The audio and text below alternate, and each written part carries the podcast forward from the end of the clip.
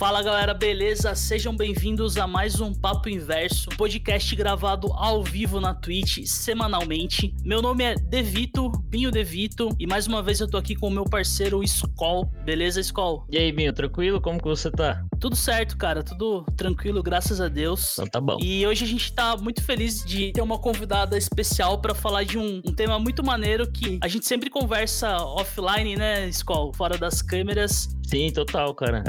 Então, apresentando aqui minha amiga, a Laísa Camargo, do canal Amar e Viajar. A Laísa, ela é publicitária, ela é influencer digital e ela tem um canal no qual ela viaja pelo mundo falando um pouco sobre, não turismo, né, Laísa, mas o conhecer a fundo mesmo a cultura, os locais, não com uma visão de turista, e também fala sobre autoconhecimento. Laísa, muito obrigado por aceitar nosso convite. Ai, obrigada a vocês. Boa noite a todos que estão assistindo. Estou muito feliz de estar aqui. Espero que esse papo seja bem, bem legal. Vou contar as minhas histórias.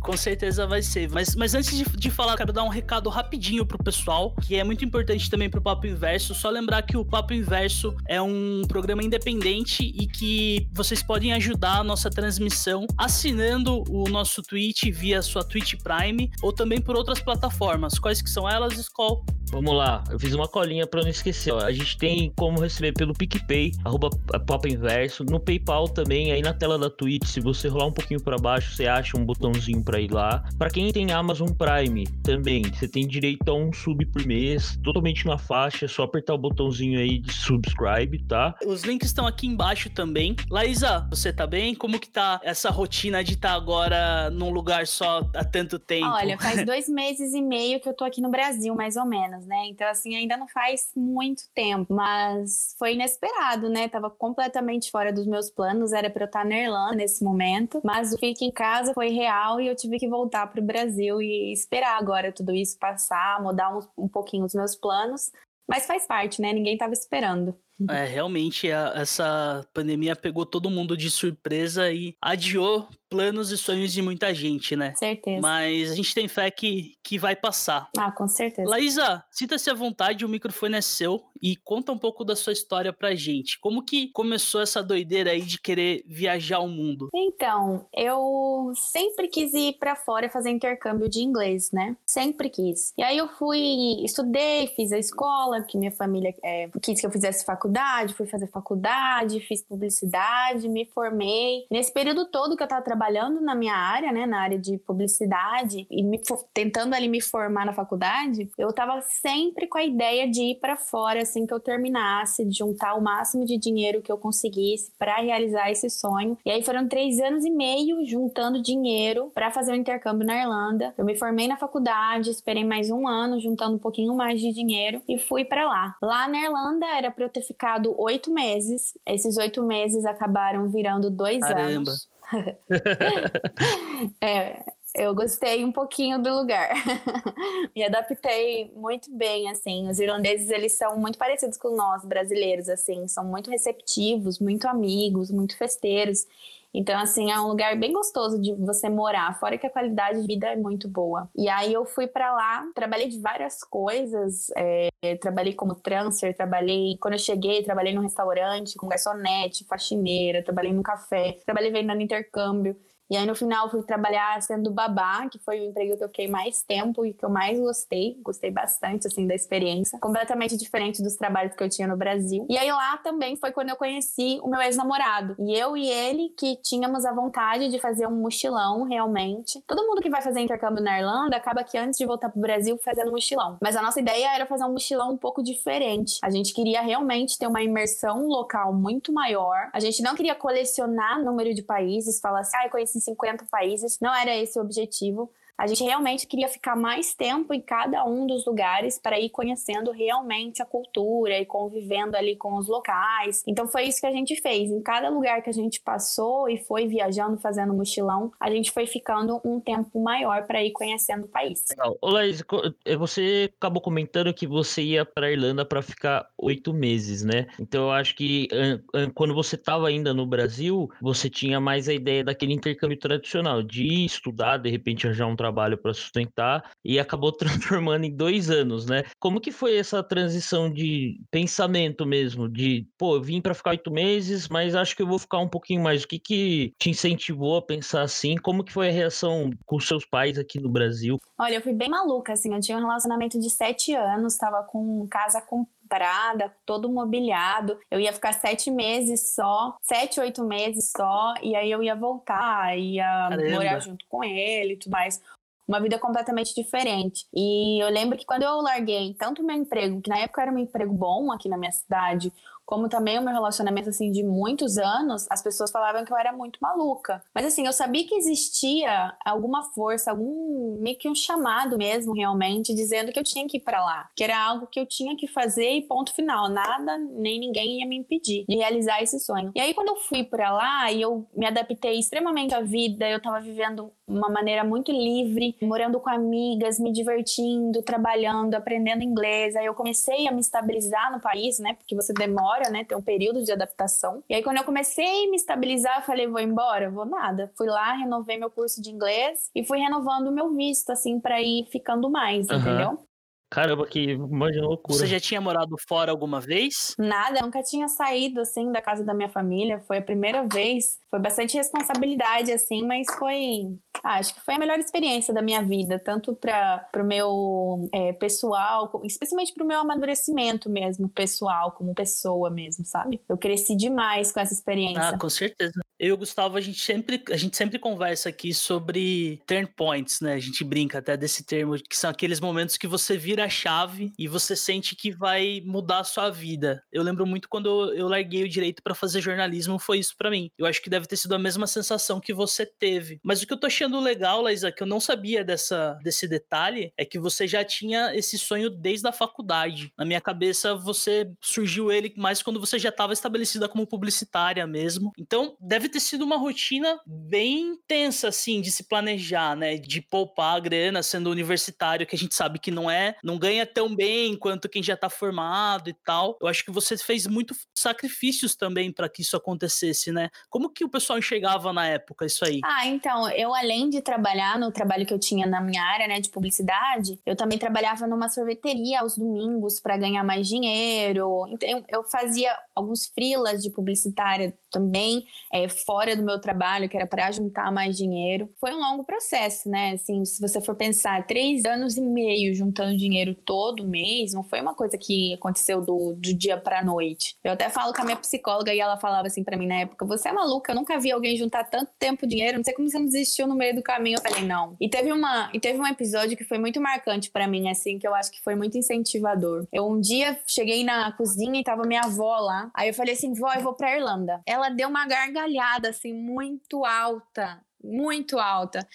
E falou assim: "Você vai para Irlanda? Você vai para Irlanda com que dinheiro? Você não tem dinheiro, você não vai para lá. Eu não vou pagar para você ir não". Eu falei: "Olha, eu não estou pedindo dinheiro. Eu estou falando que eu vou para Irlanda. Pode demorar um ano, três anos, dez anos. Eu vou para Irlanda". E aquilo ficou muito só fixo. Só estou comunicando. Né? Exato, né? só estou comunicando, eu vou para Irlanda. E isso ficou muito forte para mim também, sabe? Eu falei, eu vou, coloquei naquela, naquele dia uma meta e falei, eu vou, nem que seja daqui 10 anos. Nossa, que da hora, meu. É admirável. Eu confesso que eu acho que eu, ansioso do jeito que eu sou, acho que no segundo ano eu já teria falado, ah, dane-se. é, tem, você tem que ter aquela ter muita clareza no, no, que você quer, né? E muita determinação para realmente não desistir, porque três anos pode acontecer tanta coisa, né, na nossa vida que você ter ali o, o teu horizonte bem claro para onde você quer ir, tem que ter muita determinação mesmo. Mas me diz, quando você, então você começou a namorar lá, daí e aí esse teu ex-namorado, vocês tinham a mesma concepção de que queriam fazer um mochilão, né, que você acabou comentando. O mochilão, vocês pretendiam voltar para Irlanda ou não? Ou já era alguma coisa de, ah, vamos fazer mochilão e ver o que vai acontecer? Não, então, nesse momento agora era para eu, eu estar na Irlanda. A gente fez um mochilão durante um ano e e alguns meses. E a ideia era voltar na Irlanda, trabalhar mais um pouco na Irlanda, enfim, mudou completamente assim o que a gente tinha planejado mesmo. Mas a gente passou mais de um ano assim só mochilando realmente nesse esquema que, que a gente fazia, né? Que era de trocar o trabalho, por hospedagem, por alimentação. A ideia do mochilão desde o início era durar o máximo que pudesse. Essa que era a meta. Então a gente sempre tentava economizar ao máximo e trabalhando, trocando por hospedagem, por alimentação, pegando carona na estrada para economizar com transporte. Então, cada pequena economia que a gente tinha era pensando que a viagem ia durar um tempo a mais, um dia a mais. Então, eu não como no restaurante caro, mesmo tendo o dinheiro, porque esse restaurante caro vai me dar mais, sei lá, uma refeição lá é a mesma coisa que uma semana minha viajando. Eu prefiro a semana viajando. Então, o plano da viagem sempre foi esse mesmo: economizar o máximo possível, ter o máximo possível de uma imersão local e viajar por mais tempo também possível. Vocês já conheciam alguém que tinha feito isso, igual você falou, trocar trabalho por, por acomodação? E já até aproveitando isso, eu queria te perguntar: é, quando você faz um intercâmbio tem esse mochilão, que é, é, um turismo, né, que o pessoal que vai para Irlanda faz, que é visitar os países da Europa, tirar foto na Torre Eiffel e, e voltar. Vocês foram mais hardcore, vocês foram com um foco diferente. Mas mesmo assim, garanto que tenho certeza que tiveram perrengue, que, que é diferente do que essa, essa dinâmica, né? E depois disso vocês foram para a Ásia e para os outros países. Você acha que isso foi importante para pegar meio que um, um calejamento de estrada? A Europa, não sei se a Europa é mais é, receptiva para turista do que a Ásia, ou você acha que quem está querendo fazer, por exemplo, quem nunca fez um mochilão e quer ir logo de cara ir para a Ásia, você recomenda ou você acha que é legal passar por países mais próximos da nossa cultura, igual você comentou que a Irlanda é? Ah, eu, eu, eu sou assim, eu gosto muito de ter realidades que me que são conflitantes com a que eu tenho, sabe? Então eu gosto particularmente muito de conhecer culturas diferentes, realidades diferentes, pensamentos diferentes. Porém, a Ásia, ela, é, ela sobrevive do turismo, assim, a principal, principal fonte dela, especialmente se a gente for falar da Tailândia, é o turismo. mesmo. Então as pessoas elas são preparadas para receber os mochileiros. Então todo mundo fala inglês, é uma coisa assim. Não todo mundo, né? Claro que tem umas regiões assim mais específicas e menorzinhas que as pessoas falam menos, mas muita gente fala inglês. Então, tanto se você for para a Ásia como se você for para a Europa, eu acho que os perrengues eles vão acontecer da mesma maneira. É claro que assim, o sistema, por exemplo, é, o serviço público de transporte da Europa é muito melhor em relação ao transporte público asiático. Embora também o asiático seja infinitamente mais barato. Então, vai muito do, do perfil mesmo do viajante, não assim, ter um, um passo a passo para você ir se tornando mochileiro. Você tem que ver qual é a cultura que você mais se identifica, qual que você sente realmente no que vai impactar a sua vida de alguma maneira. Entendi. Caramba, muito legal. Nessa primeira viagem, quando primeira vez que vocês chegaram num, num país, numa cidade que não conhecia e foram tentar fazer esse esquema aí de, de trocar acomodação por trabalho, como que foi a sensação? Você tinha uma certeza que ia dar certo? Deve ser muito louco, né? Porque a gente não tá acostumado com isso. Então, na verdade, todo esse processo do voluntariado, ele, ele acontece através de uma plataforma, né? Que eu usava o Workaway. Então, ele é como se fosse uma rede social que você se cadastra, monta o seu perfil, como se fosse seu currículo, você coloca lá as suas competências, o que você trabalhou, quais são as suas experiências, fala um pouco sobre você. E aí você já consegue esse voluntariado antes mesmo de você chegar no país. Então, assim, quando eu cheguei, mesmo que, que seja pro meu primeiro voluntariado, que aconteceu lá na África, em Marrocos, eu fui ficar numa fazenda que era um retiro de yoga e também era uma fazenda que tava numa cidadezinha de praia lá de Marrocos. Eu fiquei um mês. E assim, eu tava muito tranquila, porque o lugar ele era muito bonito. Eu fui trabalhar lá para ajudar na cozinha e para ajudar a cuidar de um menininho que ficava lá, que era o filho do dono. Então eu trabalhei como babá e também ajudei na cozinha. Então assim, na cozinha eu tive muito contato com o povo marroquino. Foi muito incrível para mim. Eu aprendi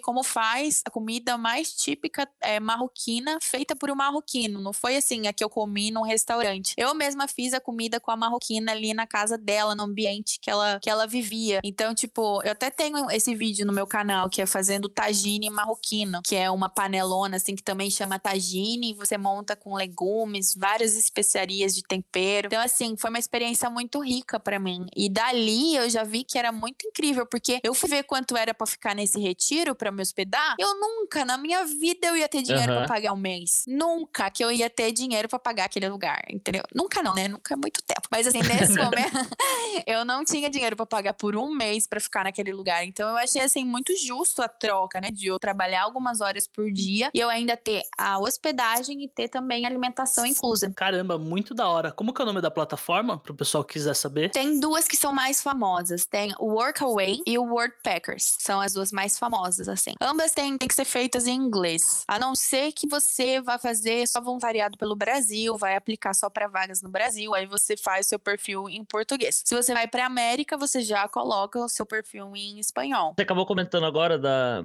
que você gravou pro seu canal, né? Você fazendo esse prato marroquino. Aí remete que a gente ia comentar sobre o seu canal. Se você já tinha essa ideia desde o começo de produzir conteúdo ou ela surgiu no, no meio do caminho? Como que foi que, que surgiu? Ai, olha, eu trabalhei na TV, né? Antes de ir para lá. E na TV eu organizava os eventos da TV e aí eu tinha que dar muita entrevista pro jornalismo. Eu lembro que o primeiro ao vivo que eu entrei, eu quase morri do coração, mas eu achei que eu acho que foi o melhor dia da minha vida, assim, sabe? Eu sabia que eu tava ali na frente da câmera falando e eu recebi o feedback das pessoas dizendo que tinham me ouvido, que eu tava falando bem. E aí eu gostei muito dessa sensação, desse friozinho na barriga, assim mesmo, de estar tá em frente a uma câmera. E como eu me formei em publicidade, eu achei que tinha muito a ver, sempre gostei de falar. Por exemplo, na faculdade, a parte que eu mais gostava dos trabalhos era a apresentação final, que era quando eu tava ali na frente falando. Então, assim, tudo meio que foi me guiando para esse caminho. Fora que eu acho sensacional, assim, a ideia de você registrar mesmo as tuas histórias, as tuas experiências, porque daqui muito tempo eu vou olhar lá e vai continuar lá meu vídeo, eu vou poder, sei lá, mostrar pros meus netos dia, sabe? Ter esse registro, eu acho muito incrível. E acaba por inspirar outras pessoas a também viajarem, a também verem que é possível viajar sem ser milionário, porque essa é uma ideia muito muito padronizada, né? Muito generalizada na cabeça que para você ser viajar ao mundo, para você ser mochileiro, você tem que ser milionário. E não é verdade. Hoje em dia existem muitas plataformas. O Workaway é uma das maneiras de você se hospedar de graça, mas tem várias outras maneiras de se hospedar de graça. O ca pedir carona, que também é um verdadeiro tabu, né? Porque aqui no Brasil é com certeza um pouco mais perigoso do que é, por exemplo, na Europa. Mas falar sobre isso, dar opções, oportunidades para quem quiser fazer esse tipo de viagem também fazer. Então eu achei assim, ah, perfeito. E fui, fui tendo a ideia, fui começando, um pouco com medo no começo, né? Mas aí depois foi saindo o canal, saindo os vídeos. No Instagram também eu falo bastante. Muito massa as coisas vão acontecendo, né? Isso que é muito Sim. louco. Parece que quando você tá direcionado, as coisas simplesmente surgem, né? Quando você começou a fazer os vídeos, por exemplo, num retiro desse de yoga, que eu imagino que a galera seja mais calma e tal, como que era para você filmar? O pessoal encarava bem assim ou tem que ter um jogo de cintura também para registrar essas culturas. Em todos os lugares você é permitido, né? No retiro mesmo não podia filmar as aulas de yoga. É, eu lembro quando eu fui para Marrocos, um cara veio, eu tava filmando uma loja assim, e o cara veio me xingando, dizendo que queria que eu apagasse o vídeo. Em Portugal também eu tava numa festa, que era uma festa numa comunidade hippie, assim, no topo de umas montanhas, assim. Era uma coisa mais linda do mundo. E aí eu tava lá na festa e tava todo mundo, assim, curtindo e tudo mais, e eu passei com a minha GoPro filmando. Tiveram pessoas que mandaram apagar o vídeo e não queriam. Então, assim, é bem complicado em alguns momentos. Mas aí tem que ser um pouquinho cara de pau, assim mesmo, para você ir filmando e tentando gerar conteúdo mesmo com as pessoas. E também nem sempre eu gero conteúdo, assim, pra ser bem sincera. Às vezes eu só quero desligar a câmera e também curtida, aproveitar né? o momento da é. viagem. Também eu acho justo. Ah, com certeza. eu, eu, lembro que eu vi um vídeo do seu canal, que acho que você tava numa praia que não, pode, que não podia turista, não era uma coisa assim? E daí você também fez o vídeo e falou: ó, oh, se a gente for pego aqui, tem multa, alguma coisa assim. Faz tempo que eu vi esse vídeo, inclusive, mas eu acho que deve ter umas situações dessa, né? Que você tá meio que na linha de risco, assim, para criar conteúdo. Isso deve ser muito legal também. Ah, é gostoso. Nem sempre é gostoso. Às vezes dá um BO, né? Falei de BO, você tem um perrengue, assim, que te marcou muito né, nessas experiências que teve? Olha, teve uma vez que eu fui pra... Eu tava em Barcelona, na Espanha, e aí a ideia era percorrer de carona 1.300 quilômetros entre Espanha até Lisboa, que fica em Portugal. 1.300 quilômetros. Eu fiz esse percurso em 32 horas. É a primeira carona, eu tava em Barcelona, o povo espanhol não tem costume de dar carona. E aí eu tava no território espanhol e eu demorei 3 horas e meia para pegar o primeiro, a primeira carona que me levou só 20 quilômetros já desci de novo. Nesse dia foram seis caronas. Chegou um momento da viagem que eu tava no território espanhol, era 22 horas, da noite, 10 horas da noite. Tava tudo escuro, tava no meio da estrada, não tava passando mais carro nenhum. Eu fui para um posto de serviço, aqueles postos que ficam no meio da estrada. Fui lá dentro perguntar pro pessoal, eles falaram assim: "Olha, esse horário ninguém mais passa. Vocês não vão conseguir carona". E aí, por fim, eu tive que voltar lá no estacionamento do posto. Conheci dois caminhoneiros portugueses. E esses caminhoneiros, um deles deixou a gente dormir na boleia do caminhão dele nessa noite. Ele fez janta pra gente ficou ali conversando sobre a vida e ele achando que a gente é maluco. ele falava assim pra gente, ele falava assim pra gente, vocês são malucos, hein? vocês são malucos, vocês fazem isso. Por, por que, que vocês fazem isso? Por que, que vocês estão pedindo carona? A gente, a gente tá se divertindo. Aí ele, não, vocês são malucos. e aí, no fim, esse caminhoneiro deixou a gente ficar lá no caminhão dele. No dia seguinte, ele nos deu mais ou menos umas oito horas de carona até dentro do território português. E aí, chegando em Portugal, a gente pegou mais caronas, caronas, caronas, caronas, até chegar em Lisboa. A gente conseguiu fazer isso em 32 horas, nenhum banho, uma dormida no, no caminhão e, seis, e seis carros de carona para chegar até Portugal. Eu cheguei assim muito morta, muito cansada porque é um mochilão nas costas, né? E você no meio da estrada assim no sol. Cheguei super morena de pele mesmo, queimada do sol, provavelmente mais magra. porque é um perrengue do caramba. Mas muito feliz. Eu tava muito, muito feliz. Assim, eu conto essa história e a gente tem vídeo gravado com esse caminhoneiro, a gente cantando com ele. Então, assim, são momentos que, por mais que na hora ali foi um perrengue demais, mas assim, a gente já fez tanto amigo nesses perrengues, tanta gente do bem que parou para ajudar. A gente pensou que ia fazer uma coisinha assim por nós e fez assim muito mais. Caronas que era para só nos dar carona, colocou no nosso endereço no, no GPS do celular dele e falou assim: vou levar vocês até a porta.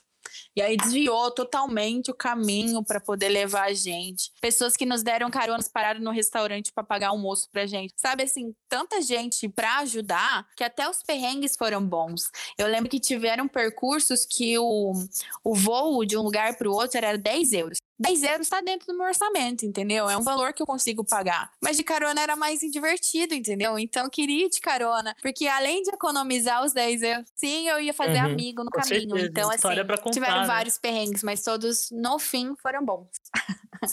Perguntar exatamente isso, se depois, quando vocês têm um contato mais assim, igual o cara apareceu no vídeo, fez a para vocês, se vocês mantêm o contato depois, você tem amizade com alguma dessas pessoas, troca ideia no WhatsApp, sei lá, no Telegram? Sim, a gente continua conversando, nem sempre com todos, né? Eu acho que mais com quem você tem afinidade. Eu tenho um grande amigo, assim, que é, o nome dele é Mohamed. Eu conheci ele em Marrocos, a gente ficou amigo, daí ele nos hospedou de graça, falou que a gente é sempre bem-vindo na casa dele dele. Ele é um fofinho, assim, acabou virando bastante amigo. E tem outras pessoas, né, no meio do caminho, na Espanha, na Itália, em Portugal, que você vai acabando, acabando virando amigo e tendo, assim, uma afinidade maior. Claro que não com todo mundo, mas Cara, isso é muito, muito, muito da hora, sério, muito legal. Muita né? gente vai ficando assim pra, pra nossa vida mesmo. eu falo para as pessoas assim que eu não ligo muito para coisa, sabe? Eu viajei com uma malinha de 10 quilos e era todas as roupas que eu tinha, tipo 15 trocas de roupa. Tinha dois sapatos, um era chinelo e o outro era o tênis que eu tinha no meu pé. E eu falo para as pessoas assim que eu não quero ostentação, que a maior ostentação que eu quero chegar na minha vida é poder falar pro meu filho assim: onde você quiser conhecer do mundo, você pode ir porque a mamãe tem amigo lá. Você vai poder ficar hospedado no meu amigo. meu, que da hora isso aí. O que eu ia comentar é que você, no começo, quando a gente começou a conversar, que você falou assim que viagem não é para quem é rico, para quem tem dinheiro, né? E legal você tá falando esse teu lado mais, mais espiritual da, de como você enxerga a vida, porque a maioria das pessoas que pode nos ouvir ou estar nos assistindo agora podem falar assim, pô, essa menina realmente é doida, né? Igual o caminhoneiro de Portugal falou para você tal. Pô, o que eles estão fazendo? São malucos. Porque a gente vê que existe um certo, um jeito manual, né? Um jeito de regra de você você viver a vida. Você cresce, você estuda, você faz uma faculdade, escolhe uma profissão que vai te guiar a tua vida inteira, acha um parceiro, uma parceira no caminho, de repente constitui uma família e a viagem acaba sendo aquele refúgio de férias, né? Então, alguma coisa da Europa é mais para um, de repente uma família com um poder aquisitivo maior, ou então vai para o litoral, no caso do nosso Brasil aqui, vai para praia. Isso, o jeito que você resolveu levar essa tua vida é um jeito de enxergar as coisas um pouco diferente, né? Como que você tem esse teu lado de enxergar, que eu acho que tá li diretamente ligado à tua espiritualidade, assim, como pessoa. Porque você escolheu viver experiências que não são comuns para a maioria das pessoas, né? E eu vejo a grandeza e a riqueza que isso traz para sua vida, né? Por exemplo, o que você quer levar pro teu filho é, meu, vai para o lugar que você quiser que eu tenha amigo lá. É muito diferente do, do que a gente tá acostumado a ver, né? Ah, sim. Eu acho que. Mas eu não sempre fui assim, não, viu? Foi algo que eu, que eu fui mudando, tá? Pelo contrário, eu era bem patricinha, assim, bem materialista. E não que hoje em dia eu seja totalmente desapegada. Não posso nem falar isso, porque eu não sou, né? Todo mundo tem seus apeguinhos, mas. Tentações. mas eu acho que, assim, são, é, é o que muda, é o que você coloca como tua prioridade na vida mesmo. No decorrer das minhas viagens, eu fui olhando coisas na vida, me questionando realmente sobre o que eu dava valor, o que eu investia o meu tempo, né? E assim, teve momentos, por exemplo, em Marrocos, que eu fiquei um mês sem tomar banho quente. Assim, era poucos dias que eu tinha banho quente, então eu tomava banho passando frio, porque Marrocos é calor de dia, mas de noite é frio. Então, assim, você passou o dia inteiro trabalhando, você vai tomar banho só de noite. E aí eu passei frio. Então eu lembro quando eu tive o meu primeiro banho de chuveiro quentinho, eu falei, gente, como é que eu nunca valorizei isso na minha vida? Como é que eu nunca percebi que um banho quente é muito bom? Aí teve outra vez que eu fui trabalhar numa fazenda na, no sul da Itália. Lá no meu quarto tinha uma galinha, um pato e um galo. O galo, ele ficava lá cantando direto, assim. Eu ficava tentando bicar minha cabeça e eu tava no meu quarto. E aí, quando eu tive um quarto que era só meu também, uma cama que não, que não tinha caca de galinha. eu pensei assim, cara, como é que eu não valorizei isso? Então, assim, o mínimo foi mudando de valor à, medida que eu fui viajando, né? À medida que eu fui me deparando com outros tipos de realidades, com outros tipos de vivências que na minha vida normal, na minha vida profissional, essa que você descreveu, entre ir pra escola, pra faculdade, casar, pagar uns boletos, morrer, eu não tinha, eu não tinha essas realidades e eu queria realmente me questionar, eu realmente queria ter um choque de realidade e ainda quero. Eu ainda não cheguei assim no nível, vamos dizer, que eu quero. Eu acho que eu preciso ter muito mais vivências ainda para realmente ressignificar alguns conceitos na minha cabeça. Quando eu fui para fora, eu percebi que eu tinha muitos padrões de pensamentos que eram prontos assim, sabe? E na verdade eram só repetições que eu havia aprendido aprendido na minha família, que eu havia aprendido aqui no Brasil, né, com os costumes brasileiros, mas que se eu fosse me questionar, eu não pensava realmente daquela maneira, sabe? Então, aos poucos eu fui mudando e fui realmente os meus próprios valores mesmo, que eu realmente dava valor na minha vida. Da hora, massa demais. Hein? Essa sua fala é aquele exemplo máximo de quando você tá viajando, você tá comprando cultura e conhecimento, né? Isso eu acho muito legal, que às vezes as pessoas não entendem. Eu tenho alguns amigos, por exemplo, que às vezes eu vejo o pessoal viajando, seja o país que for. Sabe? Vou dar um exemplo básico. O cara vai para Nova York, que é um,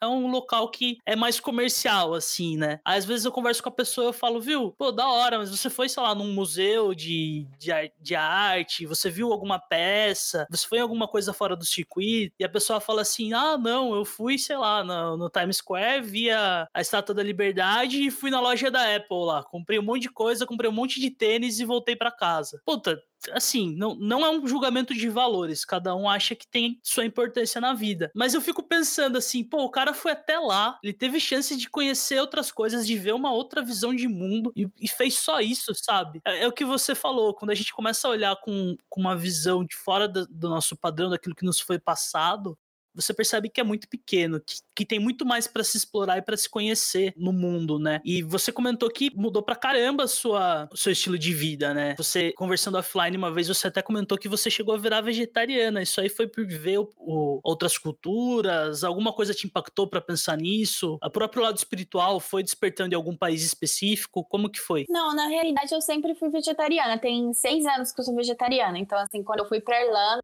eu já era vegetariana. Mas lá isso só foi reforçando mesmo, né? Quando você vai, por exemplo, para Para esses países mais asiáticos, que eles têm muito valor na vida, claro que não todos. Na realidade, a Tailândia assim, é um contraste, né? Tem até muita comilança de carne, mas também tem um, as pessoas que vão mais para o lado mais natural, de comer mais produtos assim, legumes, saladas, frutos, tipo de, de coisas. Mas eu ia, obviamente, sempre mais para esse grupinho de pessoas mais da linha natural. Então, assim, eu só fui reforçando realmente no decorrer das minhas viagens que eu sou sou vegetariana e que é um valor meu pessoal. Até fiz parte de famílias que comiam a carne, mas eu não, eu não entrei fazer parte dessa família ao ponto de experimentar aquilo que realmente que ela come. Porque eu conheço muitos viajantes, inclusive viajantes que são jornalistas, que eles vão e realmente tem uma imersão local. Por exemplo, eles vão para uma tribo na África. Se aquela tribo na África matar o próprio, o próprio animal para comer, ele vai passar por isso, matar o animal para ele comer, porque ele acha que isso faz parte de, um, de uma visão jornalística, de você realmente ter uma imersão, de você realmente fazer parte. Eu penso um pouquinho diferente para mim, assim, para minha própria vida. Então, quando eu vou em algum lugar, por exemplo, se comer carne, eu vou continuar não comendo. Eu vou,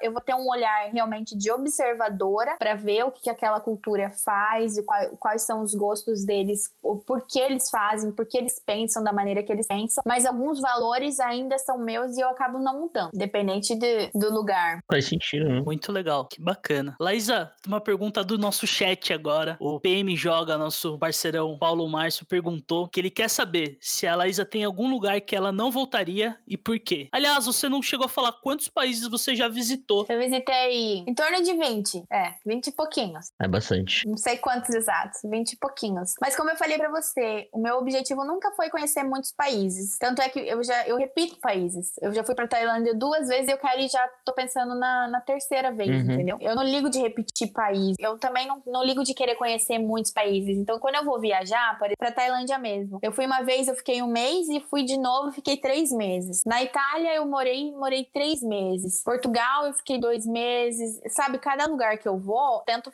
ficar um tempo maior. E não ir pingando de vários países diferentes, entendeu? Eu realmente gosto de sentir onde eu tô vivendo. Legal. E tem algum que você não voltaria? Ah, tem vários que são, foram legais, mas que eu não voltaria, assim. Mas assim, um específico. Ai, Dubai, Emirados Árabes. Por que não? Ah, porque é bonito, é legal, mas é muito artificial e é muita ostentação. Não é o estilo que eu gosto, entendeu? Eu gosto mais de natureza, belezas mais naturais, praia e tudo mais. E lá até a praia é artificial, né? Então, não é assim muito o meu estilo, mas é legal para você ir conhecer uma vez. Mas assim, eu não voltaria. Se eu fosse escolher assim um lugar e falar assim, não precisa mais voltar. Ok, não preciso voltar para lá. Pode tacar bomba lá, não quero mais. é, você foi, tirou foto e legal, fui. Não, mas foi bem mas legal. Mas é o que você falou, né? A cidade inteira é construída em cima do deserto, né? Uma loucura. É, eu conheço o deserto, eu conheci o, o, parque de diversão da Ferrari, que eu andei na montanha russa mais rápida do mundo. Isso foi bem legal. Ah, que legal. Mas também. É, dá ter um motivo para voltar. Não, e uma vez já tá suficiente. já tá bom, já dá para dar o check na lista, né? Tipo, fiz. Bom, beleza. Eu gosto muito da Itália também. Eu gosto muito da Tailândia. Muito, muito, muito, muito da Tailândia. Gosto muito da Itália. Gosto muito da Irlanda. A Irlanda tem um carinho especial, né? Porque eu vivi lá, foram dois anos morando. Mas a Itália também, para mim, assim, é um lugar que todo mundo deve conhecer, porque tem história, tem arte, tem beleza, tem música, tem comida boa, tem montanha, tem praia, tem neve, tem tudo. Tudo que você quer tem na, na Itália. Fora que, na minha opinião, são, assim, os melhores vinhos, a melhor comida, os melhores queijos. Meu, eles têm 5 mil tipos de queijos. 5 mil tipos de queijos. Eu ia na fazenda. É bastante, pra quem gosta de queijo. Sim, é muito bom. Eu ia na fazenda para comprar ele fresquinho. O, o, vinho que eu tomava, eu ia lá no lugar que tinha o vinhedo para pegar o vinho fresquinho. Então, assim, é outra qualidade do, dos produtos que você consome. E tudo muito baratinho, né? Então eu gosto. Lá eles valorizam muito esse lance da culinária feita mesmo, né? Da... Nossa, é muito bom não é industrializado. Isso eu acho muito legal que você falou, de ir na fazenda comprar, comprar do produtor local. É, eu engordei 6 quilos, né, em três meses. Se for, engordo de novo, com prazer. ah, mas vale a pena. Vale. o PM Joga até comentou aqui no chat. É o melhor povo da Europa também. Os italianos são demais. O amor que eles têm pelas coisas boas da é vida é lindo, é demais. É lindo, eles valorizam. Eu acho que é, eles têm muito. O brasileiro herdou muito deles, né? Essa coisa de ser mais enérgico, mais feliz, né? Tem muito disso. É, e eles gritam bastante, assim. Eu morei com uma família um, um mês e meio no norte da Itália, na região de Piemonte, e tinha uma nona lá, né, que era avó deles, e nossa, eu passei, eu passei apuros com essa velha, porque ela era meio maluca, ela já acordava a gente gritando, já chamando de cretino, pra ela era tudo na gritaria, assim. Tem essas donas de filme bem a nona de filme mesmo, assim, sabe? Mas foi bem legal, assim, ela era fofinha quando ela Queria. não tava maluca.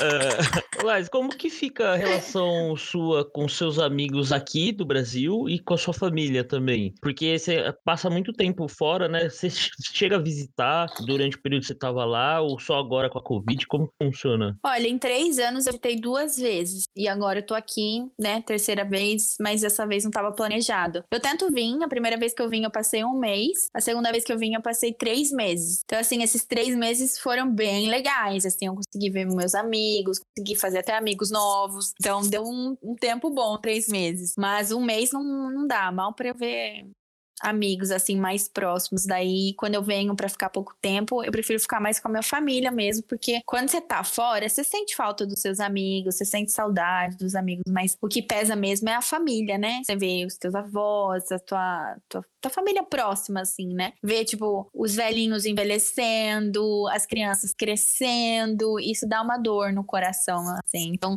tem que vir visitar mas faz parte a saudade, né? Ela tá sempre presente. Sim, eu acho que é, é o ônus do teu bônus de, das experiências Sim. que você vive, né? De você se acaba. Você tem uma puta de uma experiência, mas acaba perdendo alguma coisa em troca, né? E seus, seus pais, sua mãe, seu pai, é, quando ele, você falou assim, pai, mãe, vou viajar o mundo, e como, como que foi para eles? Foi um susto? É uma coisa que eles meio que esperavam, assim? Como que foi? Então, na realidade, eles não sabiam, né? Porque na, na verdade, eu fui fazer intercâmbio de, de inglês. Então, quando eu fui quando eu falei que eu ia fazer intercâmbio, toda a minha família falou que eu era louca, louca de largar um relacionamento, louca de largar uma empresa que era boa, louca de falar que eu tava abandonando minha carreira para ir pra privada. e eu falei que eu ia mesmo assim e que nada ia me impedir. E aí eu só fui. Mas até aí, até aí você tinha, tipo, uma data, né, de para voltar, certo? Sim, eu tinha, mas eu acho que daí, conforme ficando lá, eles foram se conscientizando de que eu não ia voltar. Agora que eu tô aqui, minha avó acha, ela já perguntou várias vezes, inclusive, por que você não fica aqui? Vai procurar emprego? Eu falei, não, vó, obrigada. Eu vou voltar pra, pra, pra lá, só tô esperando as coisas melhorarem. Então, assim, até hoje ainda tem, assim, por parte de algumas pessoas da minha família, essa coisa de eu ficar, mas a maioria delas já, já entendeu que o meu lugar mesmo é viajando, que é o que eu gosto de fazer. Mas assim, tá tudo muito incerto também ainda, né? Para onde eu como vai ser. Então, por enquanto a gente tá só esperando mesmo. Pode crer. Laísa, você, você levantou um, um, ponto interessante agora. Sua avó falou assim: ah, porque não arranja um emprego e tal. É difícil as pessoas entenderem que o que você está fazendo, além de estar tá viajando, também é sua profissão, que você tem um canal, que não, que não é brincadeira. Como que foi para as pessoas entenderem, tipo, não, o negócio é sério, amar e viajar é uma empresa. E aproveitando isso, já conta um, um pouco para nós do canal, como que é a sua rotina, como, imagino que você tenha uma produção, e como que foi se adaptar agora estando no Brasil? Então, vou falar do meu canal primeiro, que eu acho que é melhor. Eu tenho um canal, então eu falo sobre viagem nesse estilo que é mochileiro, né? Eu gosto mesmo desse estilo de mais imersão local, então eu vou mostrando como você viajar mais barato, como você ficar mais tempo nos lugares, como pegar carona, como fazer trabalho voluntário, como se hospedar de graça de outras maneiras, enfim. E também falo sobre autoconhecimento. Eu falo sobre autoconhecimento justamente porque durante essa jornada de viagem, eu mesmo me questiono muito sobre eu mesma o tempo todo. Então, o tempo todo que eu sou conflitada com uma nova realidade ou uma perspectiva, um novo jeito de pensar, que até então nunca tinha sido me apresentada na vida, eu começo a me questionar e no meu canal eu sempre compartilho essas experiências, as coisas que eu tô vendo, as coisas que eu tô aprendendo. Agora que eu vim pra cá, é mudou, né? Porque eu não tô mostrando sobre viagem, exatamente, porque eu tô parada aqui no Brasil e não consigo mostrar sobre viagem. Mas eu ainda continuo dando algumas dicas, mostrando as viagens que passaram, as experiências que passaram, falando, encorajando as pessoas para que elas se planejem e para quando as coisas voltarem ao normal, que elas também realizem uma viagem com essa, mas também falo muito sobre o assunto de autoconhecimento. Agora, sobre levarem a sério, que é minha profissão, eu acho que tem pessoas da minha família que até hoje não entendem. Tipo, minha avó, meu avô. É mais, mais difícil explicar para eles o que é que eu faço. O resto da família já se contentou e amigos, assim, às vezes estão comigo em algum lugar e vê que eu tô, sei lá, né, filmando, falando pessoas e tem uma coisa assim, ah, você tem que filmar, né? Assim, é, é minha profissão, é o que eu faço, é o como eu gero meu dinheiro hoje em dia. Então, é o que eu gosto de fazer e é o que eu escolhi para mim nesse momento.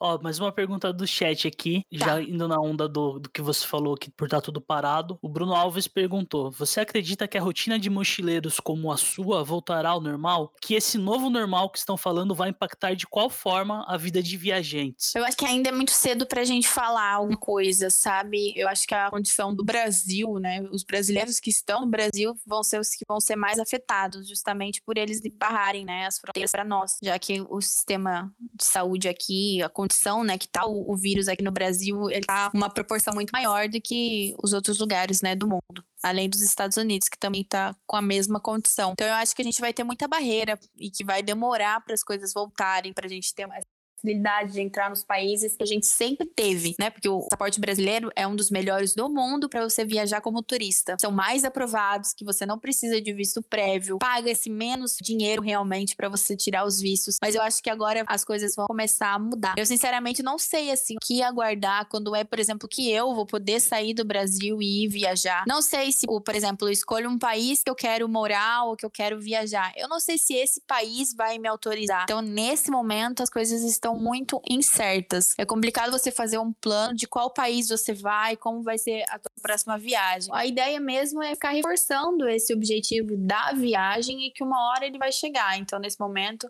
é momento de se planejar realmente para quando as coisas abrirem, você conseguir fazer a sua viagem. Mas as coisas nunca vão ser mais as mesmas. Acho que sim, na verdade, com o passar do tempo. Mas o, o comportamento do viajante, com certeza, também vai mudar bastante. Você não pensa em viajar pelo Brasil, de repente? Fazer um mochilão por aqui? Então, lá no meu Não agora, porque não dá, né? Ah, eu já queria ir agora.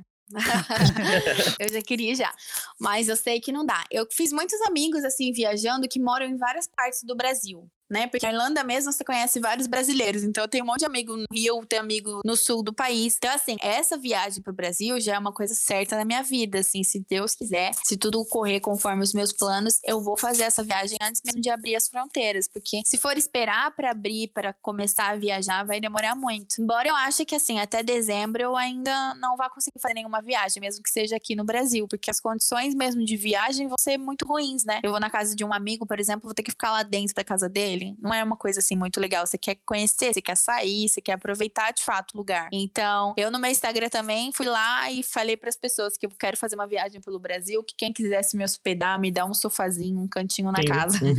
para eu ficar alguns dias. Eu ia amar fazer isso. E aí eu recebi várias mensagens de várias pessoas pessoas e anotei todo mundo, o nome, o Instagram, que é pra quando eu fazer a viagem eu ir visitando os meus seguidores, assim, que, que acabam se tornando amigos, né? Eles me seguem e sabem tanto da minha vida que mais do que algumas amigas minhas, eles sabem minha vida. Por estar ali acompanhando sempre. Então eu quero muito visitar também muita gente, assim, que eu fui conhecendo online. Caramba, que legal. Aproveitando o Instagram, fala um pouco pra gente dos seus projetos lá, a produção de conteúdo e do seu projeto Sem Filtro, que eu acho muito legal a ideia. Nossa, eu achei genial, assim, quando você lançou. Então, eu tenho a Mari Viajar, que é onde eu compartilho abertamente, né, um perfil aberto sobre viagem e autoconhecimento. E tem o Amar e Viajar Sem Filtro. O Amar e Viajar Sem Filtro, ele é uma conta paga, porque ele tem um... É para um grupo específico, restrito, onde eu falo sobre vários tabus brasileiros. Então lá eu vou realmente mostrar as vivências e mostrar as coisas que acontecem no país, sem me preocupar com se aquilo é uma polêmica ou se aquilo é um tabu. Lá eu falo abertamente. Então os assuntos são muito variados. Eu falo sobre sexo, sobre relacionamento, sobre sexualidade, sobre drogas no intercâmbio, rituais, assim, espirituais que são bem fora do que a gente está acostumado, que acontece muito na Ásia, por exemplo. Falo sobre a vida de morar ilegal na Europa, que tem muita gente que mora, mas pouco se fala sobre isso. Então, assim, são realmente assuntos mais polêmicos e que eu, por lá eu falo realmente o que é que acontece e que ninguém fala pelo Instagram, porque a gente sempre se preocupa, né, outro com o que as pessoas vão pensar e aí acaba por não falar, criar esse tabu. E lá eu quero realmente desmistificar alguns tabus e alguns padrões de pensamento pensamentos assim prontos, mostrando para as pessoas um outro lado sobre vários assim assuntos da nossa sociedade. Muito legal. Legal, hein? Ah, bem legal mesmo. Você, não sei se você pode falar, né? Mas eu fiquei muito curioso. Você teve alguma experiência de, de outras religiões, outras culturas, assim, na Ásia? Porque eu, eu acho muito louco essa, essa parte da cultura asiática. Eu acho muito mais rica que a nossa, por exemplo. Você teve alguma experiência assim que dê pra contar ou não? Se não tiver, também não tem problema. Ah, na Ásia tem. Eu não vou falar das minhas experiências assim, específicas, porque é, Mas que você conheceu. é de lá. Mas assim, na Ásia tem. É muito variado, né? Então, assim, tem rituais, por exemplo, com a ayahuasca. A ayahuasca até é aqui brasileira, né? Vocês conhecem Eu a ayahuasca? não. Que é o. É do Santo Daime. que é do Aham. Santo Daime, que é uma planta, é, ela é uma planta considerada sagrada, na realidade, ela veio do- dos povos indígenas, e aí tem um ritual quando você faz o chá, né, que aí o chá da ayahuasca, você entra numa viagem externa, você tem muitos insights, muitas mensagens, e tem o Daime, que é a religião, e tem a ayahuasca, que é mais para um lado mais xamânico. Então tem esses rituais que são feitos lá na, na, na Ásia, tem rituais com cacau, tem rituais com veneno de sapo, tem rituais com cogumelos alucinógenos, tem vários tipos de rituais que a gente não tá acostumado a falar abertamente. E para eles são normais. Para eles tem bem menos tabu e é muito mais comum você falar sobre do que que a gente tá acostumado. Sim, sim. Turista que tiver interesse em, em conhecer isso é fácil de encontrar. É, Algo mais igual você faz, assim, que tem que estar bem dentro da cultura mesmo, in- inserido na, no povo. Não, assim, o- os rituais são um pouquinho mais difíceis de encontrar, mas tem regiões específicas na Tailândia que são próprias para isso, inclusive ilhas que são próprias para esse tipo de rituais, tem muitos. Mais ou menos difícil, depende assim da época, às vezes tem até uns cartazes divulgados assim nas ruas, então mais ou menos difíceis. Agora, por exemplo, o acesso a drogas depende da região da Tailândia, por exemplo, em ilhas você consegue ir de uma forma muito aberta, né? Você vê grandes placas assim te oferecer, os caras oferecendo na rua, lojas específicas para você comprar, sendo que é extremamente legal. Mas quando você vai pro continente, a parte que não são das ilhas tailandesas, por exemplo, aí você não tem o acesso a drogas de uma forma tão aberta. Então varia muito da região que você tá indo. Mas assim, não é difícil, né? Assim, nenhum dos lugares do mundo, na verdade. Você tá passando por uma praça e alguém te fala alguma coisa. Vê que é turista, né? Parece que ter- turista tem um cheiro próprio de, de turista, né? Bem você isso. passa assim. Você tá falando isso, eu tô lembrando daquele filme do DiCaprio, A Praia. Nossa, eu assisti antes de ir pra lá, maravilhoso, eu amo.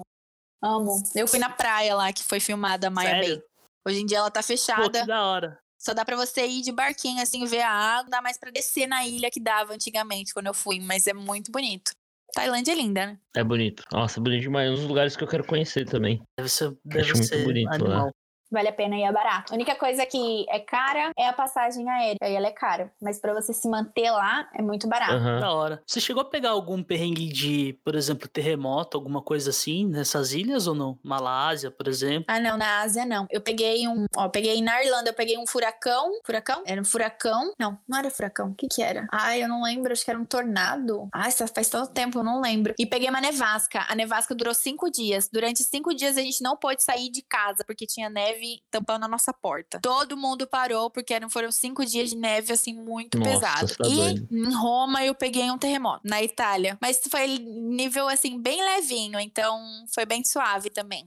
Caramba. No chat estão Aham. perguntando se é, foi a tempestade de 2018 da Irlanda que você pegou. Ah, 2018, 2000. Foi, foi essa mesmo, que foi, a, foi o maior, tipo, o maior frio que teve de inverno na Irlanda nos últimos, sei lá, 50 anos, um negócio assim. E eu peguei, eu estava lá. É, o Paulo no chat tá falando que esgotaram até os pães da cidade. Olha que doido. Esgotaram os pães e os vinhos. Eu fiquei tão chateada que pega o pão, mas deixa o vinho. Foi pra ficar em casa, pelo menos um vinho tem que Pô, ter, claro, né? né? Friozinho, né? Vizinha, vinho. É bom. e vinho. Foi fazer a combinação, pão e Puta nevasca. Nevezinha, a maior tempestade de neve do país. Vizinho, vinhozinho. Ai, mas, puta, deve, deve ter dado um pouquinho Deu de medo. nada. Coisa bem é linda, aquela coisinha filme. branca, parece que eu tava Deu no filme. Eu adorei. Nossa, eu tava em êxtase. Ah, mas eu acho que também é, é diferente daqui, que nunca aconteceu lá. Deve ter uma estrutura mais preparada para esse tipo Certeza, de coisa, né? Tipo, eu tava quentinha dentro de casa, porque tem aquecedor. Por exemplo, se tem vidro, as janelas têm vidro duplo. Então, assim, eles já são mais preparados realmente, não é que nem aqui, não. O ano passado, o ano passado eu subi um, uma montanha, um monte aqui na, em Minas Gerais, Cruzeiro, o Pico dos Marins. E a gente pegou menos 5 graus. E já foi um frio do caralho, velho. Eu achei que ia morrer, assim. Pensei em mijar na calça para me esquentar, assim. Foi muito punk. Imagina uma situação dessa, menos 10. Ó, o PM Joga falou aqui, ó. Interessante que eu, que eu passo mais frio na Irlanda é que com menos 5 graus o que passava nos Estados Unidos com menos 20 por causa do vento. E realmente a força do vento interfere pra caramba, né? É na sensação, né? Térmica. Sim. Só vou lembrar o pessoal do chat aqui, inclusive, que com esse programa da Laísa a gente acaba inaugurando uma sessão de temas de viagem no programa, no, no Papo Inverso. A gente tem já um programa sobre morar fora do Brasil com o Paulo e agora um programa sobre viagem e autoconhecimento com a Laísa. É legal vocês ouvirem os dois para ter noções bem abrangentes de, de que como você pode viajar aí, né? São propostas diferentes, mas que acabam complementando a ideia. Total. A sessão que o Binho falou vai ficar disponível tanto no YouTube quanto aqui na Twitch, tá? Se você entrar no canal lá, dar uma passada nos vídeos, dá para ver por categoria também. Exatamente. E lembrando também o pessoal que quem quiser compartilhar o Papo Inverso, quem tá gostando aí do, do nosso trampo, puder compartilhar para os amigos, nos ajuda bastante, pessoal. A gente tá pensando até em lançar um desafio. Se você compartilhar para três pessoas, a gente pensa em alguma coisa, em um prêmio, sei lá. Tá, tá pensando em fazer alguma ação com isso de, de compartilhamento, mas divulga aí, pessoal. É.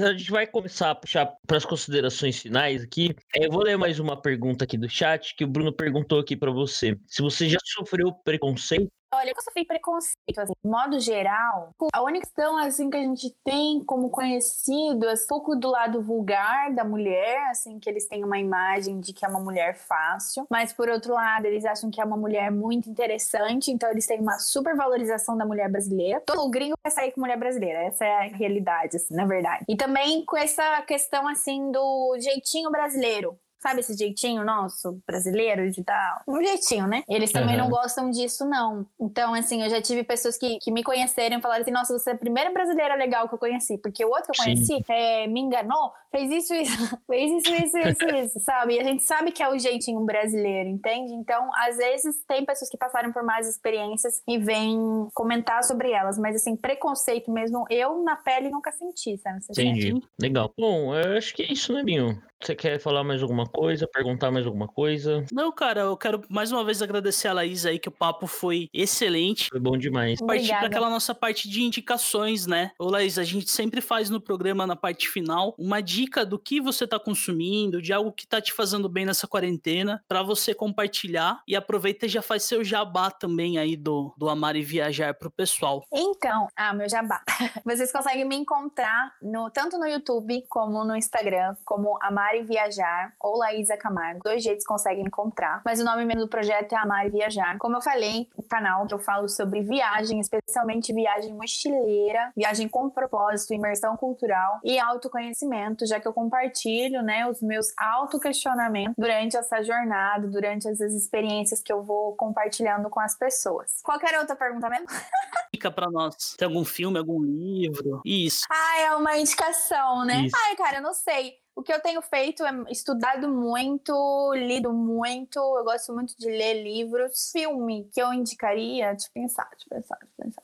Ah, tem uma. Um, no YouTube tem um documentário brasileiro, foi gravado com muitos filósofos, com a Monja Coen, com cientistas, com psicólogos, com vários tipos de pessoas, assim, que chama Eu Maior que fala sobre você encontrar o seu propósito, né? Muito seguindo nessa linha do autoconhecimento. Acho que esse período da quarentena fez todo mundo parar, né, com a vida maluca que estava levando e começar a olhar para a própria vida. Então, eu acho que passar uma indicação de algo que seja relacionado ao autoconhecimento é muito que todos nós estamos precisando nesse momento, olhar para si. Então, tem esse documentário, a versão completa dele é um documentário brasileiro muito, muito bem feito, que vocês conseguem assistir gratuitamente pelo YouTube. Chama então Eu Maior. Tá aí, excelente sugestão. Legal, pô, da, da hora. Vou assistir. Inclusive, Laísa, eu quero deixar aqui já público e registrado nosso convite para depois você voltar um dia para falar de meditação também e autoconhecimento, que a gente gosta muito disso, né, escola? A gente tem interesse Ah, em conhecer legal. mais. E o mais legal do Papo Inverso é que a gente aprende junto, né? A gente sempre chama pessoas que vão enriquecer também a nossa experiência de vida. Isso é muito, muito legal. Total. Legal, legal, legal. Perfeito. Com certeza eu volto. Obrigada pelo convite.